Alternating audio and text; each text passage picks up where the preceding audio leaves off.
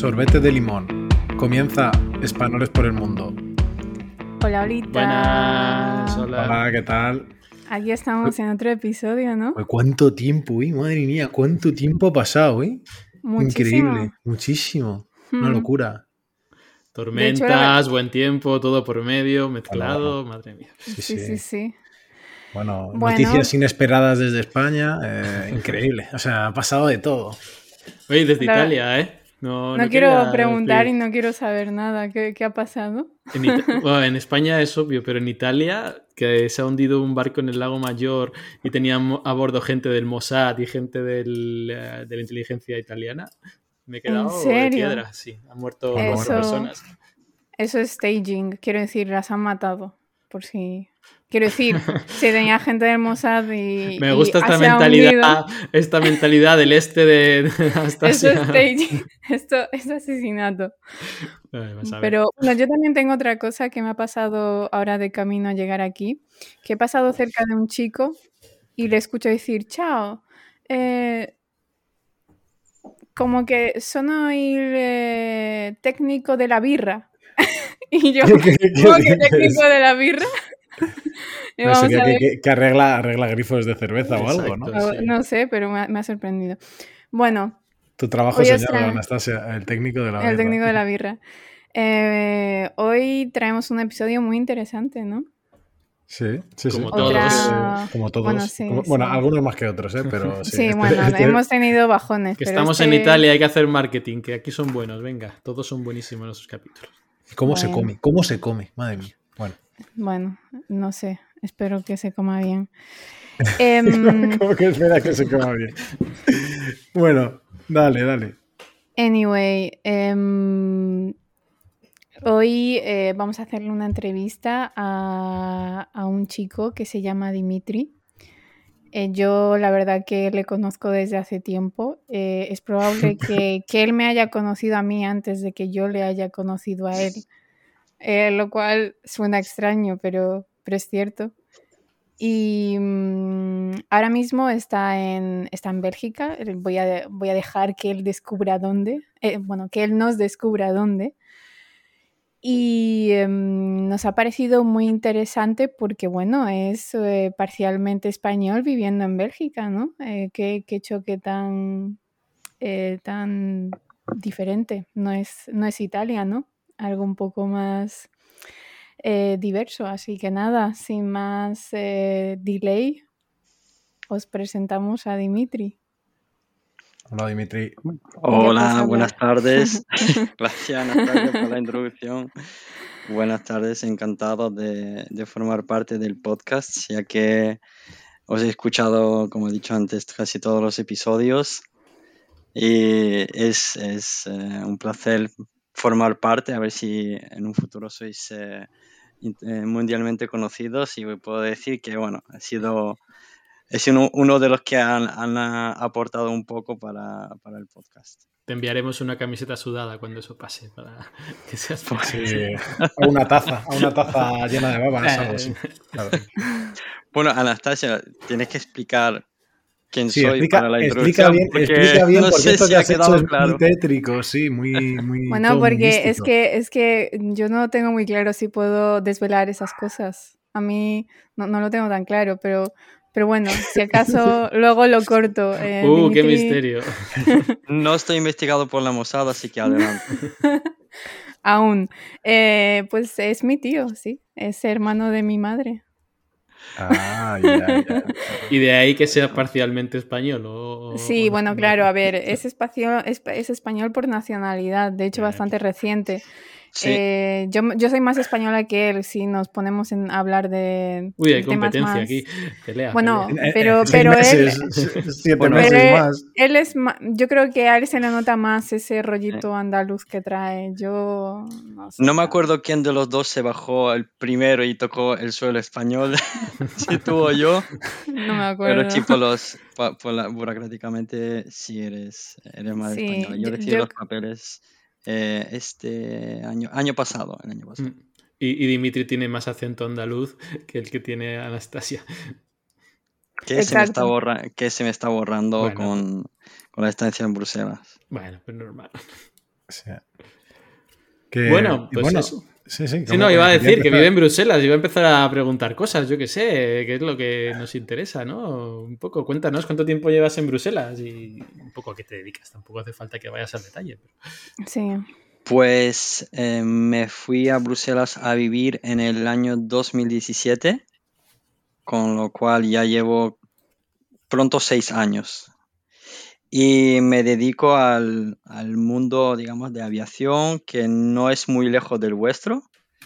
Eh, no sé si puedo decir la empresa, mejor le podemos, no, no, digo nada. Bueno, es una empresa que se dedica a hacer eh, balizamiento y sistemas de control para, eh, para aeropuertos y es basada en, en o sea, tiene la base en, en, Bruselas, cerca del aeropuerto, nació, o sea, empezó ahí, se fundó ahí, una empresa belga. Empresa belga. Uh -huh. okay. ¿Y, cómo, ¿Y cómo es que acabaste aquí? O sea, ¿qué te llevó, ¿por qué estudiaste? ¿Qué te llevó aquí? ¿O tenías ganas de salir una vez llegaste a España y dije, ya me cojo la nacionalidad y me piro? ¿O cómo, cómo ha sido esto? Pues eh, la historia es curiosa porque, bueno, desde el principio cuando yo empe empecé a estudiar, bueno, estudié eh, ingeniería electrónica. Cuando llevaba ya varios años estudiando, conocí jugando al baloncesto en Marbella, que es la ciudad donde, donde vivimos, donde viví en España. Eh, conocí a, a un, un, chico, un hombre, era un poquito más mayor que yo, en ese tiempo pues, yo tenía 20 años quizás y él tenía pues, no me acuerdo exactamente la, la diferencia de edad, pero a lo mejor pongámosle eh, 10 años más mayor que yo. Y él estaba terminando de estudiar aeronáutica. Eh, entonces entablamos muchas conversaciones, como eran relacionados del mundo de la ingeniería y tal, eh, preguntándonos, bueno, ¿qué quieres hacer en el futuro? Tal. Y con los años, cada verano, pues nos veíamos eh, por donde es cuando más se, juega el baloncesto. Y con, los, con el tiempo, pues él evolucionó, pues estudió en Madrid, trabajó un poco en Madrid y luego pues se fue a vivir a, a Dublín por trabajo, encontró trabajo ahí con, bueno, trabajando en varias empresas, consultoría. Y pues me gustó, yo sabía que en un día yo iba a terminar pues estudiando, en, o trabajando, perdón, en, en otro país, quizás en Alemania, que por el tiempo cuando yo empecé a estudiar la ingeniería era muy común, ¿no? De eh, ingenieros en Alemania son muy solicitados, desgraciadamente con el tiempo ya son menos solicitados o hay menos, eh, menos trabajo, pero yo sabía que yo, iba a terminar eh, viajando al extranjero, que no me iba a quedar aquí. Eh, con lo cual, pues seguimos en contacto y este hombre, Juan, pues termina trabajando en, la empresa que donde estoy ahora y me contó pues los viajes que hace, pues que viajaba mucho para ver los clientes, el mundo de la, de la aviación que siempre me, fascinaba, me pareció muy interesante y yo le dije, bueno, ojalá yo un día pues eh, pueda viajar igual que tú y trabajar algo parecido. Y cuando ya eh, terminé los estudios, eh, encontré trabajo en otra empresa. Nada que ver con ingeniería, pero estaba terminando de hacer mi eh, proyecto fin de carrera y no te lías, Anastasia. vale. eh, que, que, tardé un poco, la verdad, y mientras, mientras trabajaba hacia el proyecto, y al final trabajé en, en, esta empresa que no tiene nada que ver con la ingeniería, pues dos años, y un día de estos, pues me llama mi amigo, oye, eh, que como teníamos contacto, de vez en cuando, pues siempre por las redes networking. sociales hablamos, sí, networking, y me dijo, oye, tengo un, un, puesto de trabajo aquí disponible que creo que eres un, un perfil bueno y mmm, me gustaría que, que, lo probases. ¿Qué te parece? No dudé ni, ni 10 segundos y dije, allá voy.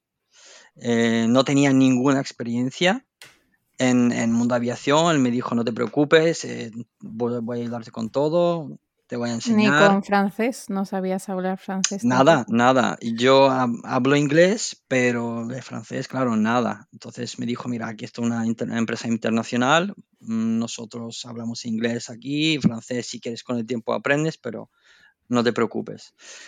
Así que fui en, me acuerdo que era en agosto a, a viajar ahí a hacer una entrevista que de hecho yo, yo iba con, con, lo contento que estaba, yo, bueno, yo cojo el avión y me dijo, no te preocupes, aquí la empresa te paga, que para mí fue un wow. que, que, me pagan el avión y todo.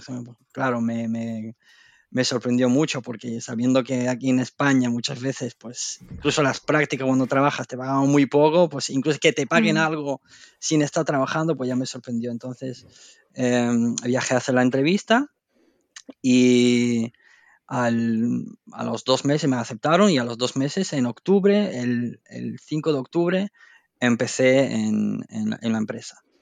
Estos fueron y, pues el, el, comienzo. ¿Y cómo, ¿Y cómo fue tu mudanza a, a Bélgica? ¿Cómo, ¿Cómo fue encontrar piso? Porque creo que siempre contabas que había mucha burocracia detrás, mucho papeleo, tenías problemas con el banco, ¿no? Bueno, al llegar, claro, yo llegué al país nuevo, todo nuevo, claro, obviamente ya pasé con, con, con todo esto en, en, España, ¿no? Anastasia igual lo sabe, mm. eh, las, las, el permiso de residencia, eh, papeles, eh, nacionalidad, etcétera, pues ahora todo de nuevo. Em, cuando llegué, eh, mi amigo me comentó que, bueno, la empresa nos, me paga, eh, me pagaría las primeras dos o tres semanas, me parece que son tres semanas, de alojamiento y luego ya pues tendría que buscar encontrar algo, que es algo que también me sorprendió, ¿no? Que, wow, me pagan. O sea, yo todavía no estaba acostumbrado a, a, a lo mejor empresas que, que, se, que, que te pueden ayudar de esa manera. Pero tú cuando fuiste a... Perdona por interrumpirte, pero una pregunta sí, sí. absurda.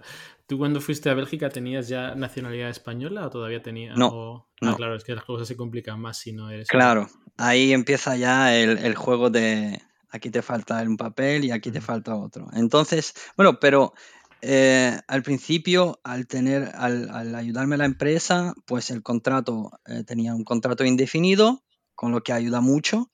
Eh, la, tengo el permiso de residencia de España, o sea que estoy casi como europeo, no es igual, pero bueno, te da mucha facilidad, o sea, por ahí eh, ha sido bastante fácil, eh, por, lo, por, lo, menos en el, al principio. Eh, con la casa, por lo que intenté buscar en las primeras dos semanas, costó mucho porque, claro, llegas a un sitio, a una ciudad enorme, bueno, no tanto como a lo mejor Madrid, pero para mí de, de, de pasar a Málaga, donde yo estudié, a, a Bruselas de no conocer nada, los barrios, los, eh, claro, cada barrio es diferente precio, diferente nivel de vida, diferente eh, ambiente. Eh, gracias a Juan, mi amigo que, que, vive también ahí, pues me recomendó, me dijo, bueno, mira, esto aquí, no busques nada, este barrio no te va a gustar, céntrate en aquí, aquí, aquí. Entonces, durante las tres semanas encontré un piso y dio la purísima casualidad que me fui a vivir enfrente de Juan. O sea, que tenía a mi jefe. Casualidad, casualidad, lo llama. Os prometo que me, me, invitó a casa un día antes, cuando todavía no encontré la casa, y fui a tomar algo en su casa.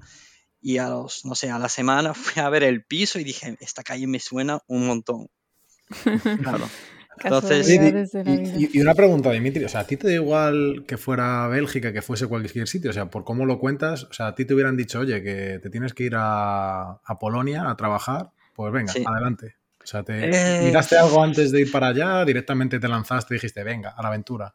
¿Cómo fue Mira, me fui gracias a que Juan, yo lo voy a llamar por nombre porque es bueno, creo que es personaje importante porque me ayudó. Bastante. Entonces, eh, él me explicó muchas cosas me, me, hizo, me, dibujó, digamos, la imagen ¿no? de, de, cómo es Bélgica para que yo, pues, supiera dónde más o menos voy. También el día cuando fui, claro, en dos días que fui a hacer la entrevista, vi un poco la ciudad, pero por otro lado, yo al tener muy claro en mi pasado de que yo iba algún día, no sé ni cómo, ni cuándo, ni dónde, pero que yo iba a acabar fuera en extranjero. O sea, esto lo tenía muy claro. Pero Entonces, eso es una, una redund... o sea, eso es curioso, porque tú siendo de, de, Ucrania, si no me equivoco, ya estabas en el extranjero estando en España, sí. con lo cual tu sueño ya se había cumplido, entre comillas, ¿no? Entiendo que ahora... Pero técnicamente no, yo creo, yo creo que ahí mentalmente no, sé, no es lo mismo, porque... ¿Cuántos años, cuántos años llevabas, llevas en España? Yo llegué con 13. Llegué con 13. es tu país, o sea, tú ni, ni te Sí, sí, no, sí, yo no, no lo juzgo, pero quiero decir que me hace gracia. No, no sé, que ya estás en un país que al final no es donde has nacido, aunque te has criado la mitad de tu vida ahí teóricamente, ¿no? Más o menos calculo que sería aproximadamente la mitad. Y, y, buscas irte a otro país que es un tercero. No sé, me resulta curioso, me parece perfecto, ¿eh? no tengo ningún. yo creo que sobre todo también era a nivel, de, a nivel laboral, aquí en la Costa del Sol, mmm, ingeniería es más difícil. Pero... Las salidas no son tantas. Y entonces yo al empezar la carrera ya como que en mi mente era, bueno, estudiar, desgraciadamente era la situación. Ahora está mejorando, pero antes era, bueno, estudio y me voy a Alemania. ¿Y, en Ucrania no había soluciones de ingeniería que te gustara? No, porque en Ucrania, hasta, que empezó la guerra y demás, era un país que tenía industria. Bueno, pero la calidad de vida de Ucrania. Eso yo no lo sé. Sí, como ha dicho Víctor, es eh, ya España es como que yo me sentía ya español, muy español. Pues volver a Ucrania, toda mi familia y mis amigos eran aquí, volver a Ucrania como no me parecía, no era una de las opciones. Claro, pero sí que es, España tu, tu, residencia, es tu casa. Al final mm. es, al final el viaje está hecho, ¿eh? porque al final sales de tu casa, eh, al final, en cierta manera, casi cuando llegas a España estás medio exiliado, porque al final dices, pues que dejo todo allí y me vengo para acá. Y y luego ya pues sales como, pues yo qué sé, pues como hemos salido nosotros. Es verdad que, mm, y por lo que dices, yo creo que coincidimos casi todos, que al final eh, se ven muchas puertas de salida desde España para la ingeniería, porque desde fuera se, tiene esa percepción y yo creo que, bueno, eh, es real. Se o sea, se encuentra trabajo con mejores calidad, o sea, con mejores calidades, no, iba a decir, con mejores condiciones, perdón, eh, en el exterior y por eso, bueno, quizás también es más atractivo. Luego, además, también lo que dices tú, bueno, si tienes ah, esa gana, esa intención de, joder, mira, escucho a esta persona y me resulta atractivo lo que está haciendo, pues te vas a, aún así te va a ayudar mucho más a, ese tipo de, de movimientos, yo creo. Así que, bueno, está bastante, vamos, en ese sentido yo creo que coincidimos todos más o menos en, la misma sensación, ¿no? La misma gana de salir, pues también un poco buscando una oportunidad y bueno, también por curiosidad, yo creo. Otro idioma también tiraba mucho. Hmm. Sí. un, tercer idioma, un cuarto.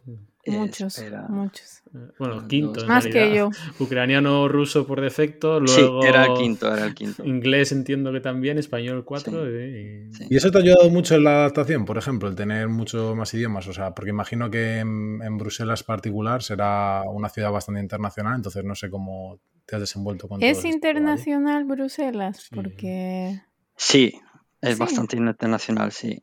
Porque, bueno, y de hecho, ahora que has preguntado, pues ruso-ucraniano no tanto, porque no hay tanta gente hasta ahora que ha cambiado, ¿no? Hay muchos exiliados, que hay ucranianos por todos lados, pero eh, al hablar inglés creo que siempre me ha facilitado un poco más, ¿no? Una persona que a lo mejor no habla inglés no se pensaría tan fácil a lo mejor irse, ¿no? Porque siempre tiene que necesitas un idioma, para defenderte o para, para, buscarte la vida. Entonces con inglés era más fácil, claro, me sentía más seguro. Eh, aprender otro idioma que era alemán en principio, porque estudiaba alemán en Ucrania, pero bueno, al final terminó siendo el francés. Entonces, al ser español sí que ayudó porque eh, es por donde al final yo creo que todos buscan ¿no? un poco de eh, paisanos, de escuchar español en, en, en, la calle o a lo mejor en un bar y, y los españoles, nosotros, que se me hace raro decir ya nosotros por fin, ¿no? De, somos muy de, oye, que he escuchado que estáis hablando español y ya te metes en el grupo y empiezas a preguntar entonces mucho más fácil. De hecho, otra purísima casualidad eh, de buscar en, en, Facebook, creo, pues eventos y, y, vi una fiesta internacional en un, en un, en un pub. Digo, bueno, a mi amigo, que, oye, vamos a ir. Y cuando le doy a aceptar el evento, veo un amigo, va también, y ese amigo estudió conmigo. Y digo, espérate, no puede ser que este amigo esté, esté también ahí. Como le escribo en privado, en mensaje privado, oye, he visto que vas a este evento. Que, que eh, estás en Bruselas y dice, pues llevo aquí ya cuatro años viviendo. Fue la casualidad de encontrarme a mi compañero de clase Y, claro, súper sorpresa que no nos fuimos de hace cuatro años o cinco años, no me acuerdo, y nos vemos en Bruselas. Cosas, la, la, el mundo al final es muy pequeño, y más en Bruselas, que, que, parece una ciudad grande, pero al final te encuentras mucha gente hmm. por ahí. A partir de ahí has podido, pues eso, coincidir con más gente y elaborar más relaciones o retrabajar relaciones que estaban por allí que os habéis encontrado fuera? ¿Cómo has generado tu grupo un poco ahí dentro de, lo que es Bruselas? Imagino que Juan es la base de aquel grupo, ¿no? Porque al final es el pilar base, pero a partir de ahí, ¿cómo ha Pues me ha costado, me ha costado, ¿eh? no, no ha sido fácil. Creía que iba a ser más fácil. Eh, hacer, hacer amigos porque me considero que soy una persona bastante sociable y hmm. digo, bueno, pues en, Málaga, al vivir en una residencia de estudiantes, al final he hecho muchísimos amigos y digo, bueno, será lo mismo. Pero claro, cuando ya trabajas, eh, eres un poco más mayor, bueno, tuve, tenía 27 años creo que me fui, ¿no? Pero no es tan fácil. Em, teniendo en cuenta el tiempo de Bruselas, que no es eh, irte a una terraza y escuchar gente y todo, el mundo alrededor. Eh, los belgas no son, no digo todos, ¿vale? No quiero meter todos en un saco, pero no son igual de abiertos que como estoy acostumbrado en la Costa del Sol, que incluso si nos vamos al norte de España, pues también la gente no es igual que en el sur. Eh, cuesta más. Entonces, conocí a un, a un grupo, eh, de hecho no me acuerdo cómo, un grupo de, españoles. Em, me junté con ellos, pero poco tiempo. Em, fui un par de barbacoas, em, salimos un par de veces a, algún pub, unas cenas, pero al final no eran como varios grupos, había varias parejas y no sé, no, no era el mismo rollo a lo mejor, entonces no, no cuajó del todo. Eh, y luego conocí en el trabajo a un amigo que lo sigo hasta ahora teniendo, que es uno de, mis mejores amigos de Bruselas, que es un tío igual que yo en, a nivel de social, de le gustan las mismas cosas parecidas. Entonces ahí entablamos una, una amistad muy buena.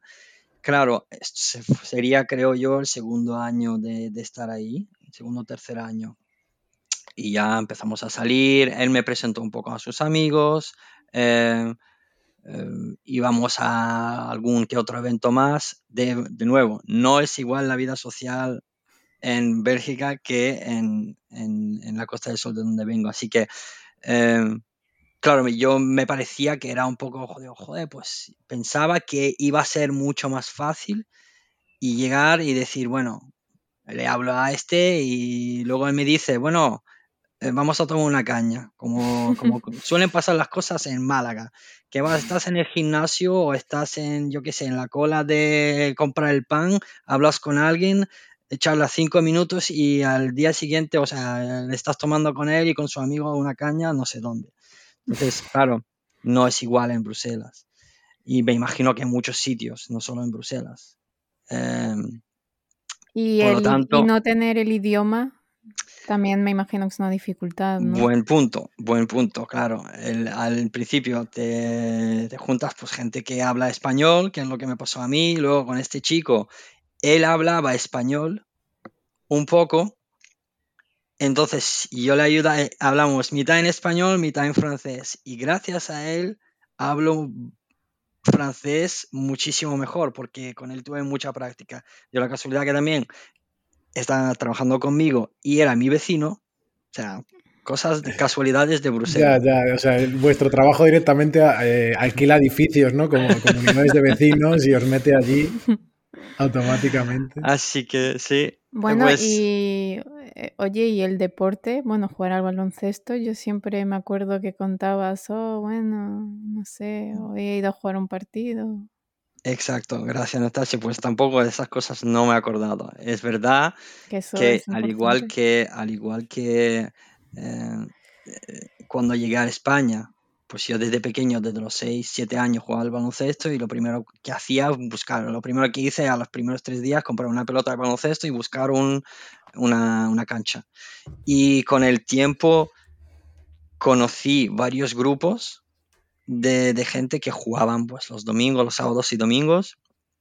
Eh, y desde el día, desde aquel día hasta ahora, cada semana jugamos dos, tres veces por semana. Entonces, eh, son otro grupo de, amigos que tengo. Lo que pasa son pues, más deportes, son gente también más mayor, no son gente a los que les voy a decir vamos a salir de fiesta, por ejemplo, pero sí que son muy buenas personas. Me encanta eh, pasar tiempo con ellos jugando al baloncesto. Eh, creo que me encuentro siempre alguien por el centro, siempre que voy a comprar o lo que sea, me encuentro a alguien y mis amigos siempre dicen, cuánta gente de baloncesto hay en Bruselas para que te encuentres cada, cada vez a alguien. Así que ese es otro grupo, ¿cierto, Anastasia? Que, que de, amigos que, pues, de, amistad que me ayudó ahí. ¿Pero con estas personas ha sido todo en inglés también? ¿O ya aquí tuviste que desarrollar ya en francés? Ahí sí, ahí ya no, ellos no hablaban tan, tan bien inglés y yo a ese tiempo hablaba francés un poco, porque desde el principio me apunté a una escuela de eh, a curso de, francés por las tardes y, ya me manejaba un poco. No era nada perfecto, pero, pero sí sabía entablar una conversación. Pero, pero en Bélgica con un francés básico sobrevives por dos cosas. Primera, porque ellos también están acostumbrados luego a los flamencos, con lo cual tienen que interactuar entre ellos en un francés más sencillo para hablar con los flamencos, porque los flamencos no siempre hablan francés ni medio bien. Y la segunda, porque el, francés de Bélgica es súper lento y aparte eh, simplifica muchas cosas hablando. Eh, o sea, no, pongo en duda tus méritos, pero quiero decir, para una persona que no viene a hablar francés, el francés de Bélgica es mucho más fácil con el que empezar que con el francés de Francia. Hmm. Y bueno, em, eh, cómo, te has sentido con esta experiencia? ¿Qué crees que te, ha aportado eh, estos años e, en Bélgica? Bueno, yo sé alguien que te ha aportado, pero no sé exactamente el que te ha aportado así a nivel... Bueno, antes de nada me aportó eh, muchísima experiencia a nivel laboral, eso es lo primero. Eh, y lo más importante, por lo que me fui. Bueno, no es lo más importante. Eh, por lo que me fui y he crecido bastante a nivel laboral, con lo que agradezco esta experiencia. Bueno, gracias a mi amigo Juan, gracias a la empresa que, que, que me cuidó desde el principio. Eh, un idioma nuevo, que también es algo que tenía en mente desarrollar y aprender, que creo que a todo el mundo o todo el mundo debería hacer una experiencia, por lo menos una vez en su vida. Quise hacer Erasmus cuando era una, universitario y por H por B, pues no, al final no, lo hice, que me arrepiento bastante, porque creo que eh, aprender un idioma abre mucho la mente te acerca mucho más a la gente donde estás, porque no es lo mismo hablar, creo que vosotros habéis, lo, habéis hablado en, algún que otro episodio del podcast, no es lo mismo hablar con alguien en inglés, digamos un idioma de los dos, que hablar en su idioma nativo, porque se abre mucho más, te acepta un poco más y, te, integran en el, en el grupo, cosa que no puedo hacer por ahora con los flamencos porque no sé, Manuel, sé si tú has aprendido algo con tu experiencia en Bruselas, si sabes hablar un poco o no. Yo, yo no viví en Bruselas, yo vivía en Lieja, que bueno, está un poquito más al este, y había menos flamencos obviamente, pero tenía un compañero de piso que era balón, esto lo he contado en algún podcast, que creo que lo llevo a contar, que no se dignó nunca a, pisar, en el tiempo que yo le conocí, que tendría el tío ya sus 30 años, eh, a pisar nunca la parte flamenca porque les odiaba. Y decía que esa, esa, parte de Bélgica no se pisaba. O sea, hay, una guerra de verdad interna en ese país. No lo que dicen las noticias siempre que no conforman gobierno, que se llevan mal, es verdad. O sea, lo tienen muy interiorizado, como que el otro lado es malo. Es un país fallido, es un país que no sé cómo se sostiene a día de hoy. Pero bueno, ahí están. Eh, yo lo quería preguntar, de hecho, si tenías algún amigo flamenco, no tanto porque sean mejores o peores, sino porque es, yo qué sé, se ha dado el caso. En Andalucía, en, Andalucía, en Andalucía igual sí que tiene algún amigo flamenco. Vaya, el humor flamenco soy casi yo. Eh, pues mira, la empresa de hecho está en la parte, está en Bruselas, pero muy cerca del aeropuerto, que es ya parte flamenca. Y de hecho es un pasado de un flamenco. Y casi, bueno, la mayoría de las personas digamos, a ver, lo voy a decir, pongámosle un 60%, a lo mejor me equivoco, pero más o menos para los que os hagáis ideas, son flamencos. Entonces, Eh, en el trabajo nosotros, em, como es internacional, pues casi todo es en inglés, a no ser que los compañeros entre ellos, pues saben que tú eres flamenco, pues te mando un correo en flamenco. O en el trabajo entre ellos hablan flamenco, pues yo me harté de escuchar flamenco en, en la oficina. Para mí ya llegó un momento que era pues ruido de fondo, porque no quería tampoco, como no conozco las palabras, ni conozco apenas nada, no, no sé de qué, de qué habla, entonces ya como es neutral. En francés se habla poco, los, los flamencos, sabes que no, no les gusta mucho hablar eh, francés. Y amigos flamencos, sí, tengo bastantes amigos del trabajo flamencos. Y son gente también genial, son gente un poco, pues, son sus gustos.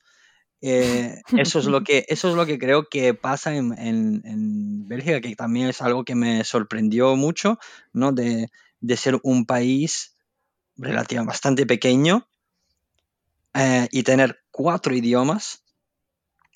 Eh, cuatro, no me equivoco. Sí, porque tienen el inglés, bueno, no es, no es oficial, pero tres, digamos tres, ¿no? El flamenco, está el francés y está el alemán, que es una parte muy pequeña, que está muy cerca de la frontera. Pero es un idioma oficial, cuando alguien va a votar, pues tú puedes votar en francés, en alemán, pues tienes los, todos los papeles en, o, en flamenco.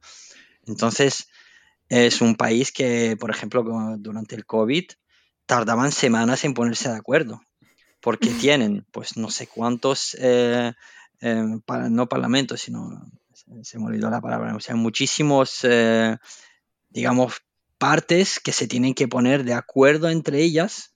está luego está la parte de flamenca que tiene sus leyes, la parte de Walonia tiene sus leyes y Bruselas. Entonces, toda esta gente tiene que llegar a un acuerdo que en COVID ya era bastante difícil, pues países como España, que más o menos hay algo un poco más de cohesión, pues ahí que ellos no, no se ponen de acuerdo ni para dividir una calle, pues imagínate dos o tres semanas para poner las reglas. De hecho, una de las cosas que me contaron, por ejemplo, eh, si hay una... Eh, está dividido por comunas, se llama común, que es como barriadas, y si en una barriada termina en una calle, el quitanieves, pongámosle, no si, si nieva, no nieva mucho, pero bueno, si pasa un quitanieves y termina la calle a los 5 metros, él va a llegar a esos 5 metros. Él no va a ir un metro más, porque eso ya no es suyo. Él ya no va a hacer nada porque no es su, su eh, distrito Así que que lo haga otro. E, e, en su favor diré que eso pasa en España también. ¿eh?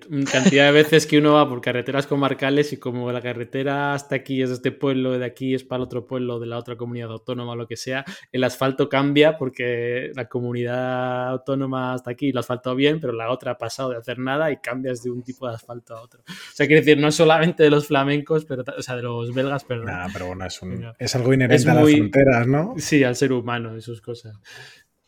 Sí, al final, pues eso es lo que dices tú, que puede ser estar en una carretera, cruzas un, 10 metros y estás en otro país incluso, que al final hmm. eh, puede pasar. Oye, has mencionado el COVID, ¿a ti te pilló, te pilló allí el COVID o estuviste o volviste a España justo para el COVID?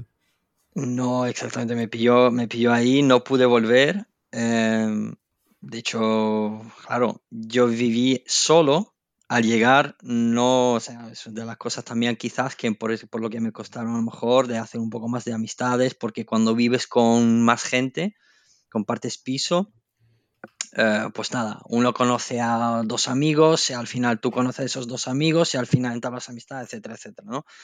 Eh, yo al compartir ya piso en mis años de estudiante dije, mira, ya hasta aquí hemos llegado, prefiero vivir solo y mi casa, mis reglas, eh, entonces, si, si hubiera tenido, si hubiera podido volver en el pasado, quizás, quizás, solamente para primeros meses o primero medio año, sí que hubiera ido a vivir ah, con alguien.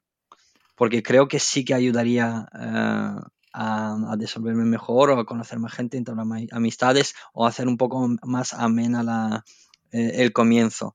que puede ser al revés. Era una de las opciones que yo pensé ¿qué hago? O me voy solo o me voy con alguien, pero también puede ser que te topes con alguien que te lo haga, te haga la vida incluso peor.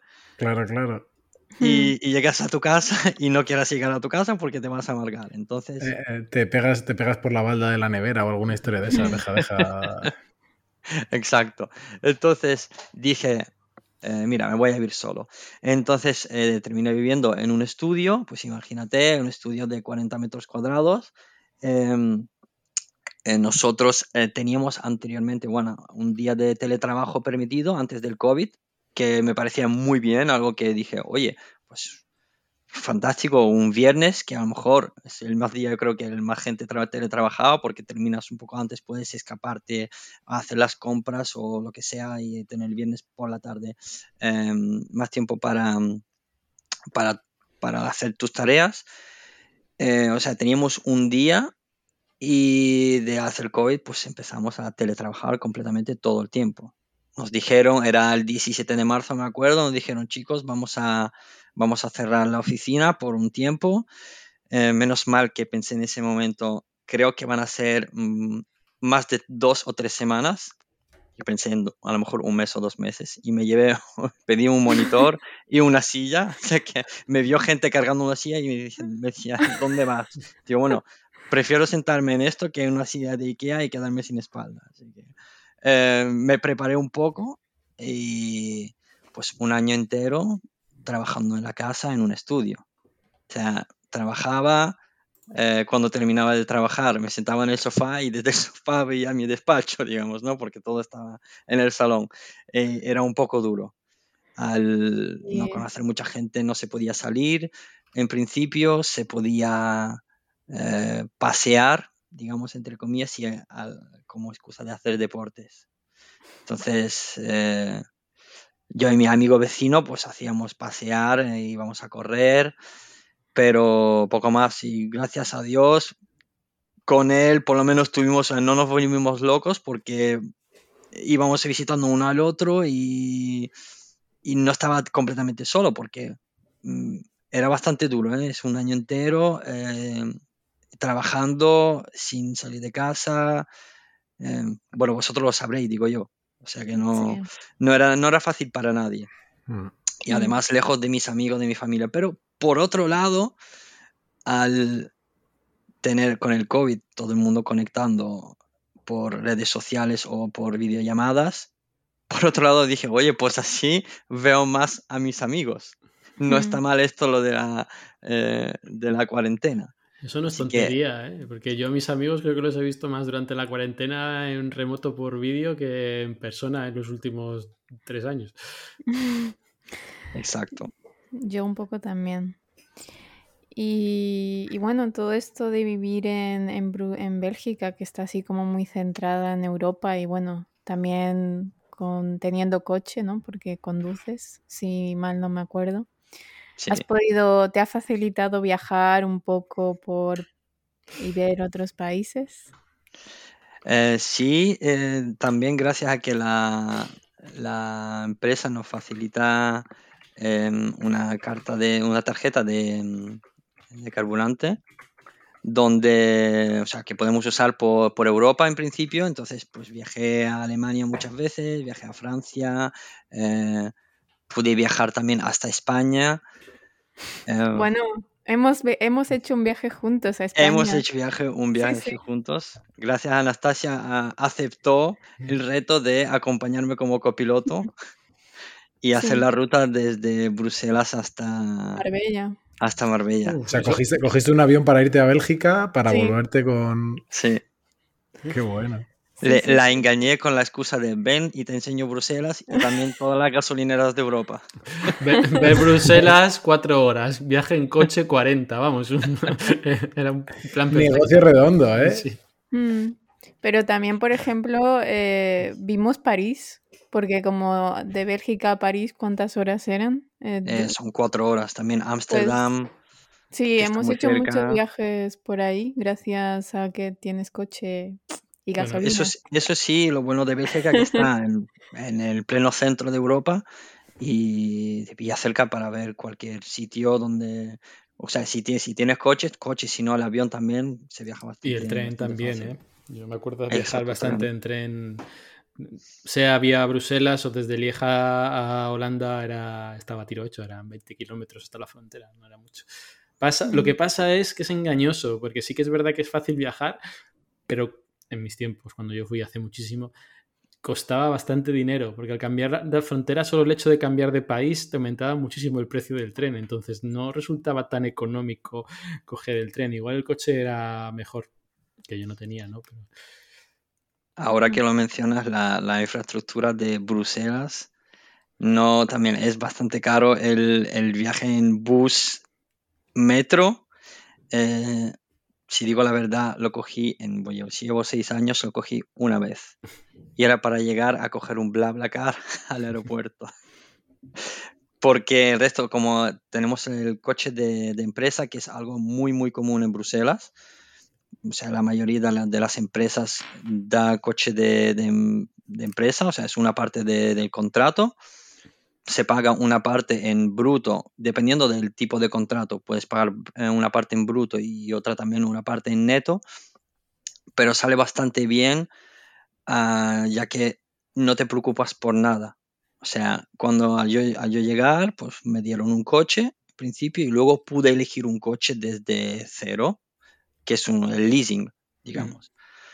Y con, esto, pues, una parte en, bruto, no sé cuánto es exactamente.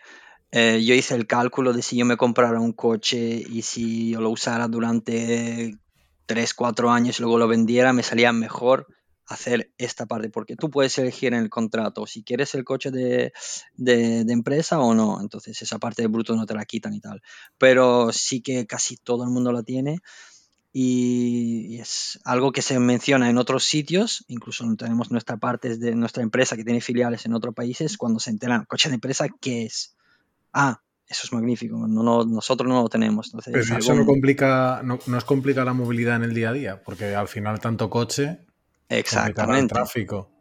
Ahí es donde llega Bruselas y sus pequeñas calles estrechas, eh, todo el mundo pues tiene el coche, casi todo el mundo, el tráfico es horrible.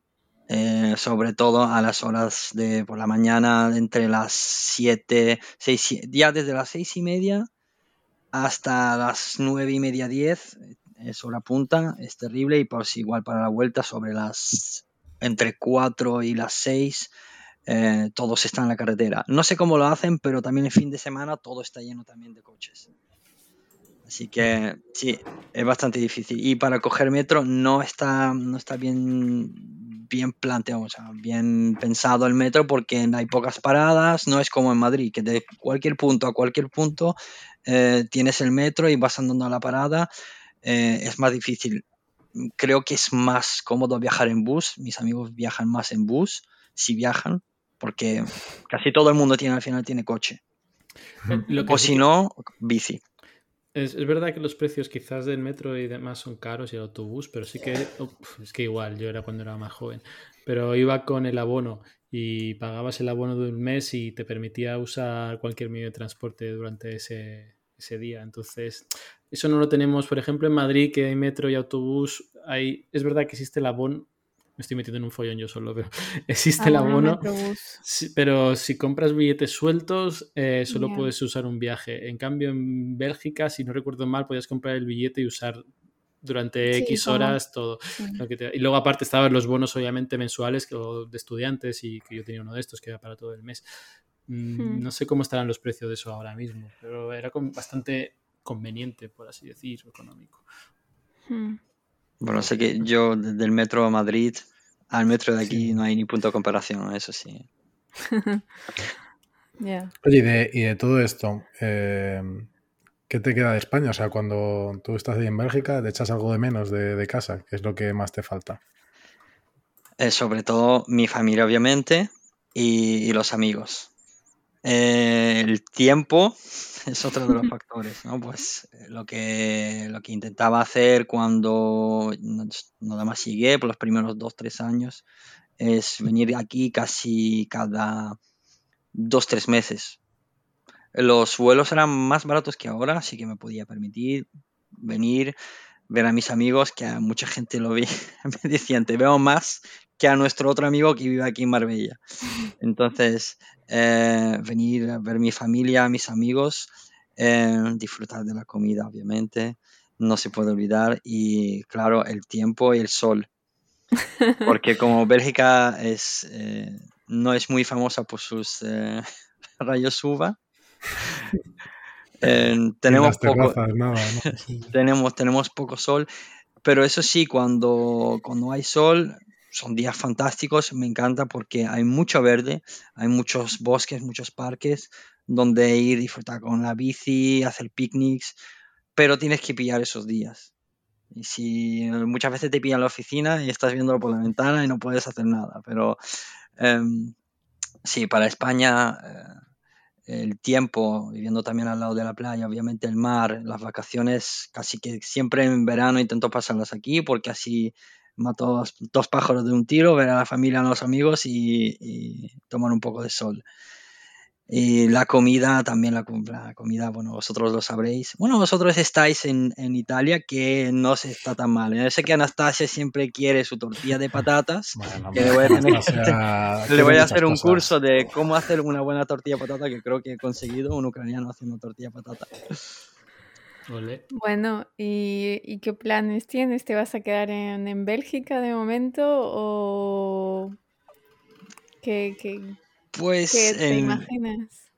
En COVID estaba muy cerca de, o después casi de, terminar el COVID, estaba muy cerca de empezar a pensar si, si, si me quedo o no, porque se me estaba haciendo dura la, eh, la vida con, en cuarentena, estaba echando de menos a mis amigos, Em, y empecé a pensar si, si, realmente voy a quedarme aquí o quizás hay alguna manera, porque la empresa me gusta mucho, el trabajo me gusta mucho y, estaban pensando quizás hay alguna manera ahora que después del COVID el teletrabajo es tan, eh, tan aceptado, quizás había manera de, de, mudarme y teletrabajar.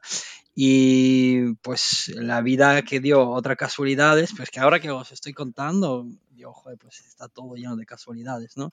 Hmm. Eh, conocí a, mi futura mujer en Bruselas, no, la conocí en Marbella. Y la casualidad es que mi amigo vecino, con el que tengo tan buena relación. Espera, espera, ella también vivía en el edificio de enfrente. pues primos hermanos, casi. Ah, ella, ella estudió con mi amigo eh, y que vivía enfrente. que vivía casi enfrente, sí. Ella estudió con él. Él vino a visitarme a Marbella y ella estaba en ese tiempo, o sea, llegó a Marbella también porque su familia visita muchas veces, pues veranean mucho tiempo aquí, tenían una casa y entonces vienen mucho. Me dijo, oye, tengo una amiga que vienen, que vienen aquí, vamos a cenar. Y conocí a, la conocí. Eh, con el tiempo, bueno, volvimos a las semanas a Bruselas y nos empezamos a ver en Bruselas y empezamos nuestra relación que llevamos ya dos años y si todo va bien, pues nos vamos a casar pronto. Así que... ¿Ella sabe que os vais a casar o...? Sí, sí, sí, sí, sí, sí. Ha sido, ha sido hace poco. Ha, sido hace poco, pero ¿dónde? En, en Italia. En la Bella Italia. En la Bella mm, Italia. Donde, donde se le pilló la mano. Bueno. Entonces me iba, me iba a ir, a lo mejor, no se sabe. O sea, estaba, era una de las ideas, qué hacer, quedarme o no, y al final, pues ya me voy, me voy a tener que quedar por, por, ella. Qué ¿eh? remedio, ¿no? E, entonces ella es belga, entiendo, ¿no? Ella es belga, ella es belga. Pero ojo, que también a ella le gusta mucho España y no se sabe si un día nos vamos a terminar en España. Solo la vida dirá. Hmm. Muy bien. Bueno. Pues yo creo que hemos tenido una charla bastante interesante con Dimitri, ¿no? Sí, sí, sí. Yo también lo creo. Muchas gracias por contarnos, eh, bueno, tus aventuras. Eh, gracias por presentarnos a Juan. Eh, yo tengo ganas de conocerlo. y pues oye, pues por la edad que dice, igual estudié hasta yo con él. Porque si estudió en Madrid Aeronáutica es casi de mi edad. Pues podéis invitarlo, que seguro que le encantará participar. Puede ser oh, otro de pues los españoles en Bruselas. Sí, sí, lo tendré en cuenta. Tomamos el guante, sí, sí. Oye, pues muchas gracias por, participar, por ayudarnos, por compartir tu experiencia y... Nada. bueno, pues nada. Eh, Nada, a vosotros y que espero que hagáis muchos más episodios, que así en los atascos de, de Bruselas, pues se me hace más amena el camino al trabajo. Hecho. Gracias. Muchas gracias Bueno. y hasta luego. Adiós. Venga, hasta luego, gracias. Un besín. Un besín.